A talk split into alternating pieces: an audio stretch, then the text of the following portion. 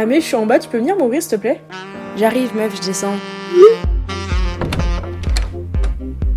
Coucou et bienvenue à la partie claque. Fais comme chez toi. Moi, c'est Amélia, mais ici, on m'appelle Mimo ou Amé. Bonsoir, j'espère que tu vas bien. Moi, ça va.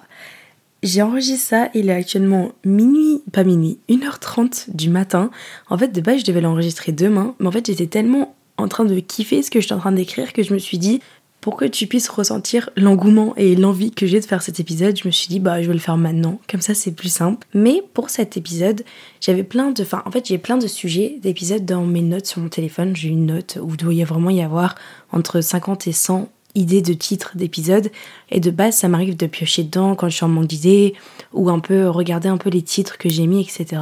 Mais cette semaine en fait j'étais en train de regarder et il n'y avait pas forcément un truc. En fait les thèmes m'intéressaient mais ça suffit pas qu'un thème m'intéresse.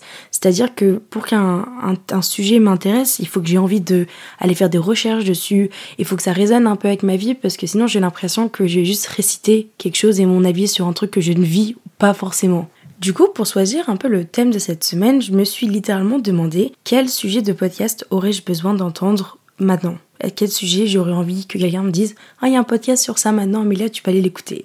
Et il m'a fallu à peu près 3 secondes pour me dire putain, il me faudrait un sujet sur l'incapacité à aimer. Et on pourrait croire, vu le nombre de podcasts que j'ai fait sur l'amour, sur les relations avec les autres, sur les relations avec les mecs, sur les relations avec moi-même, que je sais gérer mes relations et que j'ai une bonne contrôle de moi-même. Gros lol. Absolument pas. Euh, je me surprends encore à avoir des thèmes de sujets d'épisodes de podcast sur ça, parce qu'en fait, à chaque fois que je vis une nouvelle expérience, ou à chaque fois que que je réfléchis à un truc, je me rends compte, en fait, c'est tellement moi, ou en fait, vu que je suranalyse tout, et c'est littéralement mon, une qualité, étant donné que ça donne ce beau podcast, mais en même temps, euh, c'est un putain de défaut, parce que ça nique mes relations, et c'est exactement ce, que, ce dont je vais parler aujourd'hui je vais beaucoup me concentrer, enfin pas beaucoup, seulement me concentrer sur la capacité à aimer de manière amoureuse, parce que certes je me rends compte qu'on peut s'aimer euh, de manière platonique dans des amitiés, mais c'est littéralement le sujet de l'épisode de podcast de la semaine prochaine, avec une invitée qui a également un podcast comme le mien, et du coup on va parler beaucoup plus de ça à ce moment-là, mais du coup cette semaine je me concentre purement sur euh, le sentiment amoureux, car c'est quelque chose que je que je traverse et c'est quelque chose où j'étais beaucoup confrontée ces derniers temps. Contrairement à mes autres épisodes, cette fois-ci, il n'y a pas forcément de plan spécifique en mode euh, comment j'aime, comment j'y arrive plus à aimer, comment je peux faire. Enfin, ça, c'est pas du tout la manière dont j'ai réfléchi parce que cet épisode, c'est un gros moi en train d'overthink. Vous, je vous invite littéralement, là, le temps de quelques minutes, une petite demi-heure, de rentrer dans mon cerveau et de écouter à quel point j'ai overthink ce sujet. Mais avec le côté d'overthink, j'ai enfin trouvé une raison. Je ne dis pas que c'est une raison. Euh, encore une fois, je précise, il faut que j'arrête de le préciser, mais je ne suis pas une psychologue, je ne suis pas une, une thérapeute, tout ce que vous voulez. Je suis une meuf de 21 ans qui galère sur ses relations et du coup, euh, toute transparence.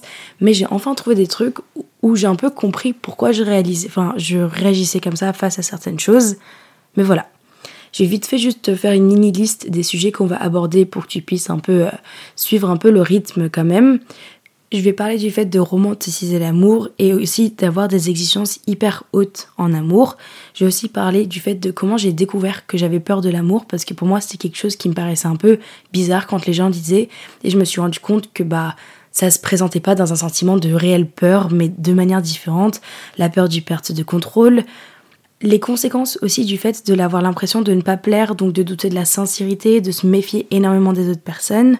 On va aussi aborder le fait euh, qu'on accepte l'amour que l'on pense mériter, j'en ai parlé pas mal de fois, mais aussi le fait de la peur de finir blessé. On va beaucoup parler d'hyper-indépendance également. Bref, comme t'as compris, on va parler de pas mal de choses je fais une petite préface qu'on ne va pas parler du coup des conséquences que des relations précédentes ont pu avoir sur la situation actuelle ou euh, les relations un peu compliquées avec euh, nos pères, nos mères, enfin ça dépend si un gars, une fille, n'importe quelle relation. Encore je précise que n'importe quelle relation aussi euh, peut rentrer là-dedans. je vais parler au masculin étant donné que moi c'est plus avec des hommes du coup. Mais voilà, euh, je vais pas balayer ces sujets-là parce que c'est des choses que j'ai beaucoup fait. Et là, j'ai vraiment envie de me concentrer sur un axe totalement nouveau parce que tout simplement, c'est nouveau pour moi également. Sans plus tarder, je vais vraiment commencer. pour moi, l'amour, c'est quelque chose que j'ai énormément vulgarisé et j'ai rendu compliqué dans ma tête. Alors, non seulement euh, je la rends compliquée parce que je me pose beaucoup trop de questions, mais je pense que c'est quelque chose que j'idéalise, mais c'est même plus de l'idéalisation, c'est de la romanticiser. C'est-à-dire que c'est con à dire parce que l'amour, c'est la chose la plus romantique de nos jours, mais j'en remets une couche et comment est-ce que tu peux m'en vouloir d'un côté parce que j'ai grandi avec Disney Channel, j'ai grandi avec tous les rom comme possibles au monde j'ai grandi avec l'amour qui nous entoure et d'autant plus que je pense que d'une norme de fille, dans le sens où on grandit tous avec peut-être plus des histoires axées sur l'amour, euh, des romans, des, des, séries, etc. C'est un genre qu'on nous colle euh, du coup assez jeune et bah personnellement j'ai beaucoup adhéré, j'ai beaucoup consommé ça. J'ai grandi avec des standards d'amour entre Troy et Gabriella, enfin tu vois le truc. Et en fait dans ma tête c'est quelque chose qui est hyper passionnel, qui est hyper compliqué, mais qui a, y a un truc par-dessus tout, etc. Et certes, l'amour, c'est comme ça, et je me rends compte que dans certains de mes amitiés et certains amours que j'ai pu connaître, c'est comme ça également. Mais pour moi, du coup, quand l'amour ne ressemble pas à ça, pour moi, c'est pas de l'amour. Pour moi, c'est c'est pas des sentiments. Pour moi, c'est pas ça lorsque c'est pas chaotique, tout simplement. Là, t'es vraiment ma pote ou mon pote. Là, on est vraiment en mode full soirée pyjama, t'es es dans ma chambre avec moi. Mais euh, je suis actuellement dans une situation où les choses sont simples. Et j'aurais jamais imaginé ça parce que normalement, étant le genre de personne qui me retrouve tout le temps dans des situations de fuis-moi, je te suis, suis-moi, je te fuis, avec moi qui me casse en me fuyant, etc. Là, je me trouve dans une situation où la communication est totalement transparente et c'est vraiment quelque chose que j'ai pas connu avant. Du coup, moi je ne sais pas comment réagir dans ces situations-là. Et en fait, le truc avec le fait que ça soit simple, il n'y a pas cet ascenseur émotionnel de énormes coups de passion, d'amour, parce que pour moi, quand tu as cet ascenseur, c'est que c'est génial, mais ça rechute. C'est génial, mais ça rechute. Et pour moi, l'amour, c'était un peu comme ça, parce que c'est comme ça que tu montrais que tu tenais à l'autre personne, il y avait forcément des, des couilles. Et je pense que ça peut arriver, mais dans le sens où pour la première fois de ma vie que c'est simple, j'essaye, et c'est pour ça que le podcast est sur ça aujourd'hui, c'est que j'essaye de faire un choix conscient de ne pas fuir, et c'est hyper compliqué parce que je suis hyper exigeante. C'est-à-dire que je vais en reparler plus tard euh, un peu pourquoi tu vois, je pense qu'il y a certaines personnes qui perçoivent l'amour avec euh, des lunettes teintées en rose, en mode tout est beau, tout est, tout est génial, etc. Et, de pas voir les, red flags. Et j'ai été comme ça également, et je le vois dans, dans mes amis qui fréquentent des gens, et je suis en mode c'est impossible que tout soit aussi parfait que ça. Enfin, du moins, je, te le souhaite. Mais bon, l'humain reste humain. Et en fait, le problème avec moi, c'est que je pense que mes lunettes sont pas teintées en rose, j'ai pas de lunettes et j'ai une vision très très claire, c'est-à-dire que je vois les choses telles qu'elles sont et je suis pas du genre à romanticiser. Enfin, c'est-à-dire, je vais romanticiser plein de choses de ma vie et je pense que je peux me voiler la face sur plein de choses. Mais en ce qui concerne l'amour, je suis tellement en train de me protéger que je vois les choses telles qu'elles sont. Et du coup, je vais, dès que je vais voir une mauvaise chose, je vais dire ah non c'est bon, c'est ciao, j'en veux pas. Toutefois, je reste quand même une amoureuse de l'amour. Et j'ai jamais compris pourquoi les gens disent avoir peur de l'amour. Je fais des guillemets avec mes doigts. Peur de l'amour. Parce que pour moi, avoir peur, c'est genre quand je descends mes poubelles, tu vois. Genre là, là dans le noir et tout, là j'ai peur. Genre tu vas me dire que as, tu ressens la même chose que quand moi je descends les poubelles quand tu tombes amoureuse. Ça, ça j'ai jamais trop compris.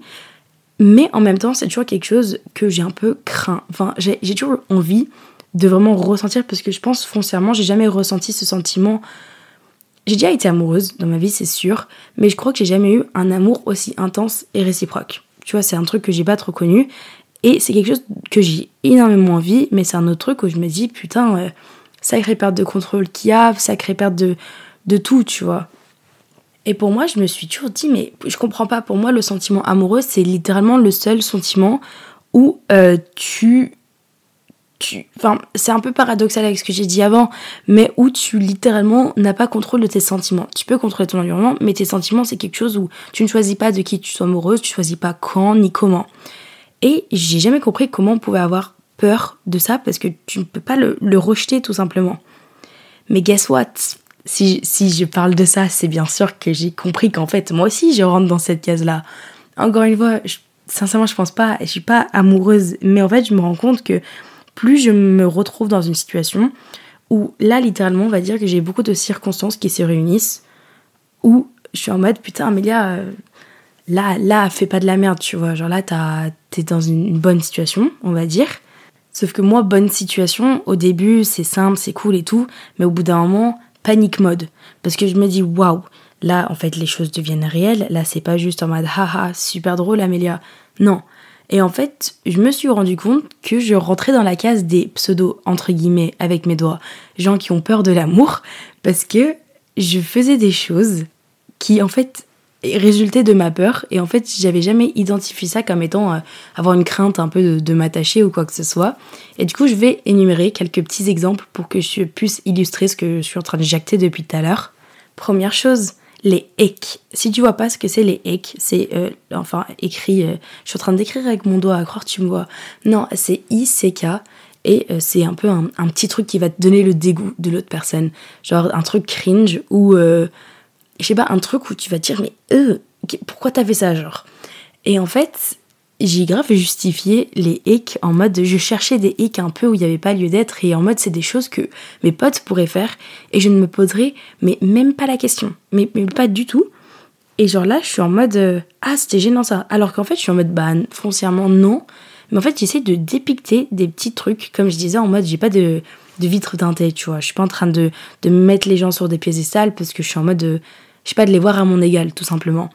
Et du coup, je sais pas, j'essaye de me créer un dégoût moi-même, alors que foncièrement, il n'y a pas, tu vois. Et, et, du coup, je me surprends, genre, le jour après, à me dire, mais Amélia, mais, mais ta gueule, tu vois. Il y a un autre truc où je me rends compte que, bah, du coup, j'ai peur ou, euh, je sais pas, où, où, la perte de contrôle me, me gêne, tu vois. Et c'est le sens de, je suis grande gueule perso. Enfin, j'ai un podcast, je parle, je j'exprime beaucoup sur ma vie et j'en ai fait tout un podcast où euh, j'enviais beaucoup les filles discrètes parce que j'ai l'impression qu'il y avait ce côté mystérieux. Je suis pas du tout mystérieuse comme fille. Genre surtout si je te fréquente, euh, si on se voit souvent, euh, enfin je vais parler, je vais te raconter ma vie. Mais en même temps, il y a des choses qui sont peut-être encore plus importantes dans la relation, mais que je ne vais pas dire tout simplement, euh, imagine je passe une bonne soirée avec une personne et moi, genre après la soirée, je vais me dire ah c'était génial, c'était comme ça, machin, j'ai kiffé. Mais bien sûr que je vais pas te le dire. Je, suis en incapacité de le dire parce que je me dis si je dis, ça va lui donner quelque chose, genre je vais lui offrir l'opportunité qu'il le sache et je sais pas si c'est parce que ça a un ego mal placé ou je sais pas, mais en fait j'arrive pas à le dire parce que si je me dis que ça le dit, ben en fait ça lui ça offre l'opportunité de se dire ah tu vois j'ai je gagne un peu ce contrôle et comme si moi je le perdais, mais c'est pas forcément ça, c'est juste que tu t'offres un sorte de, de, rassurance à une personne, mais c'est pas parce que pas pour autant que je perds le contrôle. Et enfin, d'autres éléments de ça, c'est que je suis hyper méfiante, c'est-à-dire que je vais me poser 500 000 questions et la méfiance, pour moi, fait totalement partie intégrante de la peur. C'est-à-dire, euh, je vais me demander, est-ce que la personne est vraiment soi-même? Est-ce que la personne, enfin, qu'est-ce que la personne dit de moi aux autres personnes? Euh, Est-ce que la personne, elle est sincère? Est-ce que la personne n'est pas là par intérêt? Et euh, vraiment, c'est des questions que je me pose. Et bah, ça, c'est même en amitié, hein, sincèrement. Et je pense que tout ce que je dis va pour l'amitié. Mais je suis très méfiante. Et c'est pas du tout un truc que j'étais avant. Et j'ai pas eu des gros coups dans le dos pour ce genre de choses. Enfin, j'ai eu, des, des, petits trucs à gauche, à droite, quoi, mais j'ai jamais eu un gros coup dans le dos je me dis, waouh, je me méfie de tout le monde. C'est plus en mode. Euh, encore de l'hyper-protection, je pense, tout simplement. Et ça rejoint le côté d'être vulnérable, c'est que je préfère montrer une grosse image forte de moi-même. Et ça, pour moi, c'est un, un, défaut, c'est que tout ce que j'ai fait dans ma vie m'a emmené à là et, et j'en suis extrêmement fière. Mais en même temps, c'est en mode pourquoi me montrer vulnérable? En fait, tu ne verras pas je pense que j'aime donner l'image aux gens de moi que j'aime avoir de moi-même, tu vois. Moi, j'ai une image totalement honnête, du coup, de, moi-même. Je connais l'intégralité de mes défauts, mais du coup, j'aime projeter une image positive, c'est normal. Sauf que dans un couple ou dans une relation, tu peux pas. Et du coup, moi, ça m'effraie que la personne me voit telle que je suis ou telle que mes parents me voient, tu vois. Et tout ça résulte à une sorte de peur de perdre le contrôle. Un autre point pour moi qui se joint euh, beaucoup à... Enfin en fait pas qui se joint mais qui justifie une sorte de, peur de l'amour. Faut que je passe par une petite anecdote pour en venir à mon point en fait. C'est que euh, cette année j'ai fait un épisode sur les crushs obsessionnels. Je crois que c'est l'épisode qui a le mieux marché sur le podcast. No joke, c'était vraiment l'épisode qui a explosé. Mais euh, du coup je sais qu'il y a pas mal d'entre vous qui... Enfin, tu peux t'identifier à ça mais c'est en parlant avec euh, quelqu'un d'autre sur cette euh, théorie de, de mon crush obsessionnel sur un mec que j'avais. Enfin, vraiment, j'ai eu un crush en début d'année, mais il fallait m'empiffrer, genre. que j'ai découvert un peu ce concept de la meuf cool. Encore une fois, je fais des guillemets avec mes doigts sur meuf cool. Je vais essayer d'expliquer euh, de la manière la plus claire qu'est-ce que c'était qu'une meuf cool. Et en fait, j'ai découvert que je n'étais pas une meuf cool. Et je suis en mode, ouais, bah, bon, pas très pratique. En fait, une meuf cool, euh, c'est littéralement la personne que j'ai essayé d'être et que j'étais concrètement du coup quand j'étais euh, au lycée. Et ça rejoint mon épisode préféré de tous les temps de ce podcast sur la validation masculine. Et c'est le fait de se réduire à quelque chose pour plaire à un mec. C'est-à-dire que des mecs euh, de notre âge ou de, ou les mecs en règle générale, mais je pense que plus on est jeune, plus on est assujetti, enfin ils sont assujettis à être attirés par ce genre de personnes.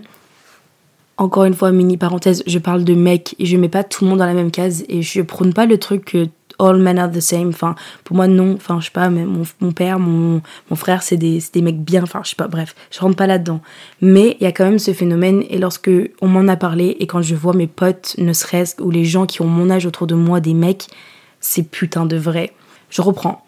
Une meuf cool, c'est une meuf qui foncièrement elle n'a pas forcément d'opinion, ou du moins elle les exprime pas. C'est une meuf qui est simple, qui, qui prend pas la tête, qui, qui va pas forcément donner ses opinions, va plus te donner raison, etc. Qui va un peu flatter ton ego et au final être un très joli accessoire. C'est-à-dire que c'est pas une fille qui va. Elle va être là et c'est sincèrement adorable, mais dans le même sens où c'est pas quelqu'un qui, qui va rentrer en conflit avec le mec, qui va le qui va lui prendre la tête pour des choses peut-être qui en valent la peine ou qui, où ça va prendre des risques, etc. Et euh, je suis pas du tout là pour, pour descendre ce genre de ce genre de, de personnes parce que c'est littéralement moi jusqu'à il y a pas si longtemps que ça. Mais c'est le concept que les mecs sont attirés par ce genre de personnes. Sauf que le problème, c'est que bah, maintenant, du moins, c'est que j'ai des, des, opinions, j'ai des ambitions qui marchent, et ça, ça fait fuir les mecs. Euh, j'ai des standards, euh, je me suis battue pour plein de choses et du coup je, suis fière de, de, moi. Et en fait euh, je pense qu'il y, a, tout un truc qui fait fuir les mecs en face parce que c'est compliqué d'arriver au même standard qu'une qu'une meuf dans ce cas-là. Et j'ai pas honte de le dire et c'est quelque chose que j'avais honte de dire. Mais euh, je sais pas si toi en face je sais pas tu t'es battu pour tu, tu t'arrives à manager ton emploi du temps entre une activité sportive, un job étudiant, euh, ton taf, euh, ton, ton école, ton, appart, enfin bref, si t'arrives à jongler tout ça en face et que t'es une bête de meuf, je suis désolée, tu es une bête de meuf et, et le mec en face, il peut que être impressionné par ce genre de personne. Et en vrai, la théorie, elle va à l'inverse. Hein. Je pense qu'il y a beaucoup de meufs, des fois, on veut juste des mecs euh, cool. Mais pour moi, c'est pas des mecs qui vont être là sur le long terme, en fait, qui vont, ça va vraiment marcher, ou t'es en mode, ok, c'est cool pour le moment, et en fait, malheureusement, euh, dans cette théorie des, des, meufs cool, entre guillemets, ces, ces femmes, ces filles-là vont devenir des maîtresses. Et pour moi, euh, je le vois totalement dans le sens où euh, il faut vraiment écouter l'épisode que j'ai fait sur la validation masculine pour comprendre un peu d'où je veux dire ça, mais j'ai été beaucoup comme ça dans ce, dans ce fait de me réduire à plaire à autre personne et pas me, me concentrer sur moi, etc. au lycée pour que les mecs m'aiment bien. Et en fait, tout ça, c'est pour dire que des mecs de notre âge, enfin, je dis notre âge, je dis assez jeunes, ont cette faculté à être attirés par des filles comme ça, parce que, bah, c'est simple. ça leur flatte leur ego de savoir que ne serait-ce qu'ils font un truc de plus, bah en mode waouh, tu fais ça. Exemple tout débile. Euh, lorsque j'ai fait mon profil Inge pour faire le date podcast, il y a un mec qui a répondu au profil en mode ouais, euh, est-ce que la place est encore libre? Moi, je sais plus que j'ai répondu en mode euh, oui, oui, genre, je sais pas, un truc drôle. Et euh, non, j'ai répondu en mode oui, mais il y a pas mal de candidats ou un truc comme ça. Et là, il me fait un vocal en mode ouais, mais est-ce que t'as eu un mec qui va aller faire ses études à Dublin et monter son entreprise? En mode euh, businessman 1.0 euh, et genre en mode qui va, enfin, qui va vendre des bitcoins dans tes DM. Enfin bref, je sais pas si tu vois le genre de mec. Et j'étais en mode, mais tu crois que tu vas me flatter là avec ton, ton plan à la con Genre, je te. Enfin, génial que t'aies des ambitions, mais genre, tu viens de perdre tous tes points là, loulou. Mais tout ça pour dire que la théorie de la meuf cool, si jamais tu es une meuf, bah, sincèrement, je pense que si tu écoutes ce podcast, c'est que t'es, pas une meuf cool. Hein. Je suis désolée de l'annoncer. C'est que t'as une, une forcément une, une réflexion de, de, soi à se, à se remettre en question, de, de là à écouter. Là, je pense que t'as écouté plus de 20 minutes d'épisode de podcast. Si on regarde les films que l'on regardait quand on était jeune, avec qui est-ce que ces mecs finissent? Ils finissent toujours avec une Alex Russo, et ils finissent toujours avec la fille qui est un peu plus compliquée, qui a du caractère, etc. Parce que enfin, les gens reviennent à leur sens. Et c'est pas pour autant qu'il faut attendre que des mecs reviennent à leur sens. Je pense que sincèrement, kiffe ta vie, profite des mecs cool, nous aussi, ou enfin des meufs cool, c'est un mec, on se, on se comprend. Mais il faut pas attendre en mode ah ça va venir. Mais moi ça m'a tellement rassuré de me dire que les mecs ont tendance à être attirés par ce profil de meuf parce que je ne comprenais pas des fois où j'étais en mode bah ok je, je sais que je suis pas une bombe atomique je sais que je suis pas genre la meuf incroyable mais je me dis foncièrement des fois je me dis j'ai l'impression de ne pas plaire. Parce que euh, je sais pas je me dis mais il y a quelque chose qui va pas alors que foncièrement en fait avant c'était quelque chose où j'avais honte de le dire mais je suis assez enfin je suis fière de moi dans la manière dont je suis intérieurement et je me dis que j'arrive les personnes ne le voyaient pas du moins et ça, j'en ai parlé dans l'épisode sur la comparaison euh, entre amis, mais en fait, euh, les mecs ont toujours vu mes, mes copines, ou du moins quand on rencontrait du monde, c'était toujours mes copines, et j'ai jamais été le genre de meuf à avoir euh, plein de mecs autour d'elle. Genre vraiment jamais, parce que je pense que j'ai du mal à alimenter ce small talk et, le côté de, de dragouiller vite fait. Enfin, j'ai eu une période charo, clairement, mais genre, c'était pas ça, j'avais pas à parler déjà. Et ça va jusqu'au point, avec l'impression de ne pas plaire, avec la comparaison à mes copines, et aux autres femmes en règle générale, c'est des fois je me pose la question, et c'est horrible de dire ça parce que j'ai concrètement confiance en moi, mais ça m'empêche pas de me comparer à d'autres filles, de me dire si il aurait rencontré mes copines avant moi ou d'autres de mes copines que sincèrement qui sont incroyables parce que sinon je m'entourerais pas de, filles comme ça, mais est-ce que euh, il aurait pas préféré elle? Et ça c'est clairement juste un résultat de moi avoir traîné avec d'autres filles avant et que les mecs ont automatiquement eu envie de s'intéresser à elles parce que c'était des filles cool, parce que c'était des filles pas prises de tête, parce que c'était des filles qui, qui, étaient, qui sont simples et, et moi je les adore. Enfin, c'est pas mes copines à l'heure actuelle, hein, mais, mais avec des personnes comme ça et je me suis dit, mais wesh, j'avais l'impression de vraiment foncièrement pas plaire. Mais du coup, ça, ça résulte également au fait euh, d'avoir peur d'aimer, l'incapacité d'aimer parce qu'en fait à chaque fois tu te remets en question des raisons pourquoi la personne elle est là et c'est pour ça que je suis passée par cette anecdote c'est de dire que ok il y a des résultats de daddy issues il y a des résultats de relations passées mais des relations justement qui ne sont jamais abouties et qui n'ont jamais existé alors que peut-être que tu aurais voulu que ce mec te regarde toi au lieu de ton pote euh, le ou ton pote aussi hein. mais en fait c'est des relations qui se ne sont pas passées qui ont créé une frustration pour mes relations futures et je suis juste constamment dans cette méfiance de savoir pourquoi la personne, elle est là. Parce que avant les personnes ne s'intéressaient pas à moi. Et du coup, je me dis, est-ce que la personne est là par intérêt? Et du coup j'ai peur de m'ouvrir parce que ça se trouve que c'est le cas et si je m'ouvre ça va me blesser, ça va me faire mal et waouh, mon cerveau réfléchit tellement. Et il y a un autre truc, je pense qu'il se rejoint à ça et c'est un, un petit point plus confiance en soi, mais avant j'avais beaucoup honte de, de qui j'étais, de ce que je faisais ou de mes opinions parce que j'avais l'impression de ne pas plaire, donc j'essayais d'être quelqu'un d'autre. Mais je vais prendre euh, un exemple qui va te donner un peu peut-être une perspective de comment moi je suis sortie de cette habitude-là et de maintenant affirmer mes opinions, ce que je fais, pas avoir honte de quoi que ce soit. Mais c'est plus le truc de tu écoutes ce podcast. Je suppose que si tu as écouté cet épisode euh, en, enfin, depuis le début, c'est que tu aimes ce que je suis en train de raconter. Et je pense que c'est parce que je suis sincère et honnête. Et quand j'ai des retours sur le podcast, c'est les, mots-clés qui reviennent le plus, c'est plus le côté euh, sincère et authentique. Et si je faisais pas ça de manière sincère et authentique, je serais juste en train de répéter des choses que tu voudrais entendre et pas un retour honnête d'expérience. Et ce serait moins sincère, donc moins intéressant. Et bah c'est pareil pour toi avec un mec ou avec une meuf.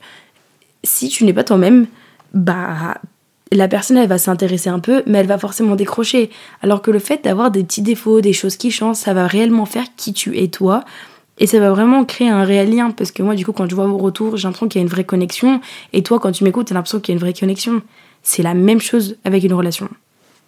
Et je pense que ça fait moins peur de se laisser aller et de tomber amoureuse et de s'ouvrir et de perdre le contrôle quand tu es toi-même.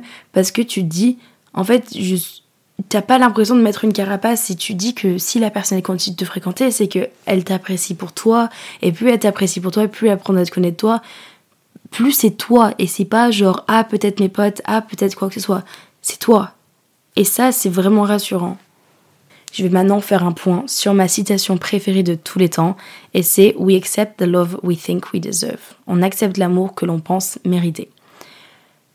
Et c'est vrai que souvent, euh, cette expression est utilisée pour des relations dans le sens où t'as l'impression que tu ne. Ça se trouve, c'est ton cas, et ça a été mon cas avant, de me dire que je ne mérite pas d'amour ou en mode euh, j'ai pas assez confiance en moi, donc je me trouve dans des situations amoureuses où c'est. Euh, c'est toxique, où on accepte un amour toxique parce que tout simplement on pense que c'est ce qu'on mérite et peut-être que ça vient de l'éducation et t'as que vu des comme ça des relations autour de toi, donc tu acceptes ces relations-là. Mais du coup, à contrario, et ce que j'ai dit avant, c'est que, encore une fois, peut-être que c'est un ego mal placé. Moi, je le trouve assez bien placé parce que ça me met dans une situation où je contrôle tout de même les personnes qui entrent et qui sortent dans ma vie. Mais c'est que je sais ce que je mérite. Je sais ce que moi je peux apporter à une relation. Sauf que le problème, c'est que j'en attends trop. Et un petit truc peut tout faire foirer et remettre en question parce que je suis en mode j'accepte, je sais quel amour j'ai envie d'accepter parce que je sais ce que je mérite. Et c'est super cool parce que ça m'évite de me retrouver dans des situations amoureuses foireuses et finir par me faire blesser, mais ça m'empêche de me retrouver dans des situations amoureuses tout court parce que bah je, je vais pas me satisfaire du strict minimum. Parce que bah ça je peux me l'apporter moi-même ou mes potes peuvent m'apporter cet amour là, j'ai pas besoin de, de, du base de la base des bases quoi. Il y a un autre son qui tourne sur TikTok qui est en anglais aussi et c'est Was it worth it to be happy for a little bit, even if it ended up sad? Or would it have been better if the whole thing never happened? La traduction, c'est que est-ce que ça valait le coup d'être heureux pendant une petite période, même si ça a fini de manière triste, ou est-ce que ça aurait été meilleur ou mieux si la chose ne se serait jamais passée? Et pour moi, ça a, en fait, ça résonne pour plein de sphères dans ta vie mais notamment pour les relations amoureuses, dans le sens où est-ce que ça vaut le coup d'être heureuse pendant une petite période, même si ça se termine malheureusement triste, parce que c'est le risque que tu prends, que l'amour est peut-être éphémère d'une manière, ou est-ce que c'est mieux que la chose ne se passe jamais? C'est mieux que ça dure une période et que ça finisse triste. Et c'est horrible de dire ça, mais le fait de ne rien ressentir, et je, je parle là en tant que célibataire confirmé, le fait de ne rien ressentir, je pense que ça nous fait une déconnexion avec l'humain et je suis en train d'apprendre en ce moment, je pense que j'ai enfin compris que c'est pas une honte d'avoir envie, c'est pas pas forcément avoir besoin d'une autre personne, c'est pas une honte d'avoir envie d'être avec quelqu'un d'autre, c'est pas une honte de, de chercher un mec, de, de chercher un partenaire parce qu'il y a trop ce truc de ah elle cherche un mec, bah oui écoute elle a envie d'avoir un mec, il a envie d'avoir une meuf, bah cherche tu vois c'est pas parce que t'es pas forcément bien avec toi-même que tu cherches. Certes, certes, il y a des fois où il y a des gens qui vont euh, chercher un mec parce que tu sais qu'il y a sans combler un truc. Mais il y a des cas où, bah ouais, nique sa mère, j'ai pas envie d'être célibataire et c'est normal. Donc je pense qu'il faut juste arrêter de se concentrer sur ce qui pourrait passer, le fait que ça pourrait se terminer mal se passer, mais se concentrer sur le présent, sur ce qu'il est à l'instant T.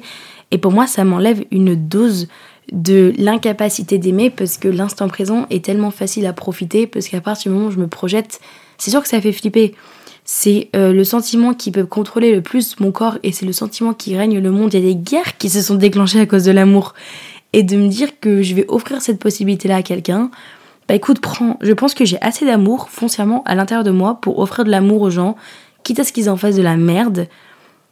Mais bien sûr garder une dose de méfiance et je pense que cette méfiance de toute façon on pourra jamais me l'enlever mais dans le même sens où me dire bah ok je prends le risque et là je pense que en ce moment j'ai assez euh, cadré mon périmètre pour me dire que je suis assez en sécurité pour prendre le risque et je pense qu'encore une fois le mot simple pour moi l'amour euh, la traduction c'est un peu une prise de tête et j'aime pas les prises de tête j'aime bien quand les choses sont en paix dans ma tête et le fait que ce soit simple simple c'est paix et ça, c'est un truc que dans ma vie, je n'ai pas.